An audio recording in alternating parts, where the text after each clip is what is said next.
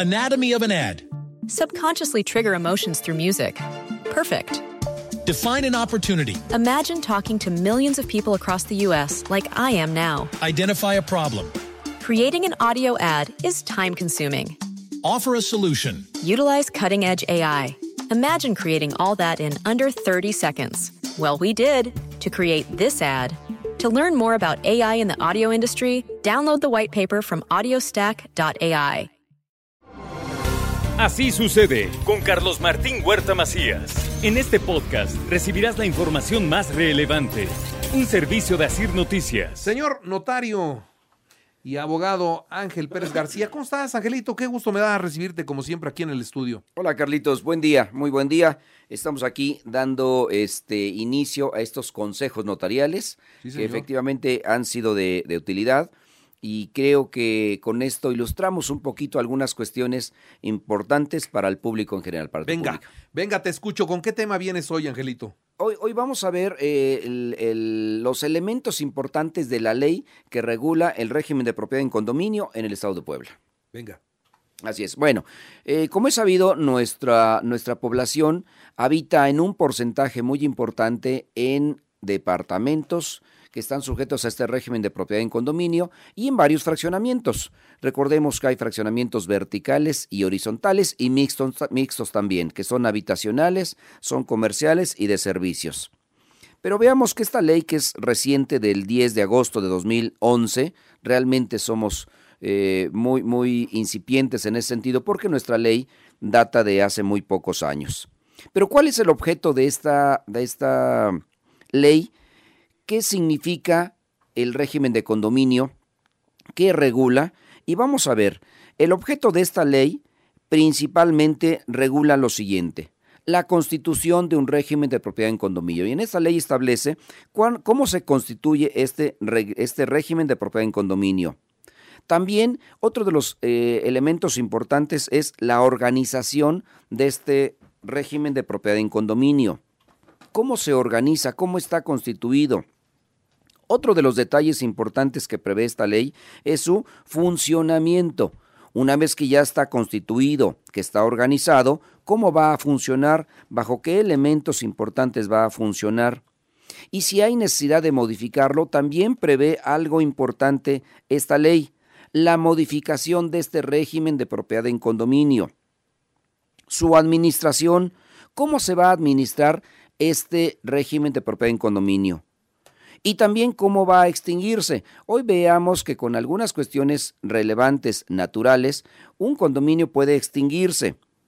Y esto prevé también esta ley para que el día de mañana puedan recuperarse esas partes indivisibles que son de las áreas privativas y las áreas comunes. También prevé esta ley algo importantísimo, la convivencia social porque ya tenemos la constitución, la organización, el funcionamiento, la administración, la extinción, sí, pero lo más importante, las cuestiones humanas creo que son relevantes para poder determinar esa convivencia social.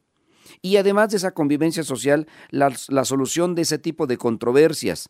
Y en eso, eh, todo esto conlleva a tener derechos y obligaciones para poder constituirlo, organizarlo, para que funcione perfectamente bien, para hacer algunas adecuaciones, algunas modificaciones, debemos de tener derechos y obligaciones y todas las personas que convivimos o vivimos en este tipo de régimen tenemos derechos y obligaciones. A veces hay que ceder una parte de, nuestra, de nuestras libertades para poder tener una convivencia social. También esto está regulado por las autoridades. Todos estos elementos conllevan a tener un reglamento del régimen de propiedad en condominio, que hay que elaborarlo y que cada vez que se adquiere un bien inmueble sujeto a este régimen, tiene que tener una copia de ese reglamento firmado por cada uno de los propietarios, de los que están adquiriendo este inmueble, esta, este régimen de propiedad en condominio, para que podamos tener esa convivencia social. Y dentro de ellos se tiene que elaborar un reglamento interno un reglamento interno y en el cual establezcan esas reglas de convivencia social como las heces de las mascotas que salen a pasear, como la altura de la construcción de las viviendas, cómo dejar el espacio suficiente de área verde dentro del área, dentro de la área privativa que tenemos. Y hay muchos fraccionamientos que sí respetan ese, ese tipo de construcción, inclusive el estilo de construcción, los colores con los que se pintan las fachadas de las casas. Eh, ese tipo de convivencia social es la que a veces nos hace falta y nos llega a, ocasionar algunos conflictos con algunas personas con necedades de tener la razón siempre. Entonces, esa convivencia social que tenemos también puede eh, dirimirse en una solución de controversias que tiene que ver con las autoridades municipales, en este caso concreto con la sindicatura municipal, que es la persona, la autoridad encargada de poder dirimir ese tipo de controversias cuando no se cumple el reglamento. Ahora, ahí en, esa, en, esa, en ese funcionamiento se establecen las cuotas. Una vez que se establecen las cuotas, hay que pagarlas. Es una obligación pagar las cuotas. ¿Y para qué son cuotas? Para tener un mantenimiento óptimo de las calles, de las áreas verdes, de pagar el alumbrado público, de pagar vigilancia, de pagar hoy videocámaras, de pagar muchas cosas para el sostenimiento de un condominio. Todas estas cuotas deben de, de establecerse en una acta de asamblea. Veremos más adelante que son actas de asamblea ordinarias y extraordinarias, mediante las cuales se establecen estas cuotas. ¿Para qué sirven?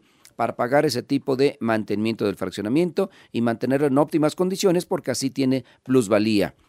Esas cuotas, ¿qué pasa si no, se, si no son pagadas? Esas cuotas deben ser obligatoriamente pagadas por todos los habitantes residentes propietarios o arrendatarios de ese conjunto condominal y si no se pagan, la autoridad puede, después de protocolizada, tener un embargo precautorio sobre las propiedades para poder obligar a aquellos morosos a pagar sus cooperaciones fijadas por la asamblea, que es la autoridad máxima del régimen de propiedad en condominio. Con todas estas, estas eh, pláticas y condiciones son las que establecemos para que pueda funcionar perfectamente bien este régimen de propiedad en condominio. Muy bien, señor abogado y notario Ángel Pérez García, muchas gracias. Carlitos, con muchísimo gusto para ti y para tu público. Así sucede con Carlos Martín Huerta Macías. La información más relevante, ahora en podcast. Sigue disfrutando de iHeartRadio. Anatomy of an ad. Subconsciously trigger emotions through music. Perfect. Define an opportunity. Imagine talking to millions of people across the U.S. like I am now. Identify a problem.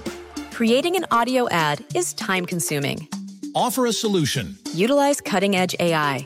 Imagine creating all that in under 30 seconds. Well, we did to create this ad. To learn more about AI in the audio industry, download the white paper from audiostack.ai.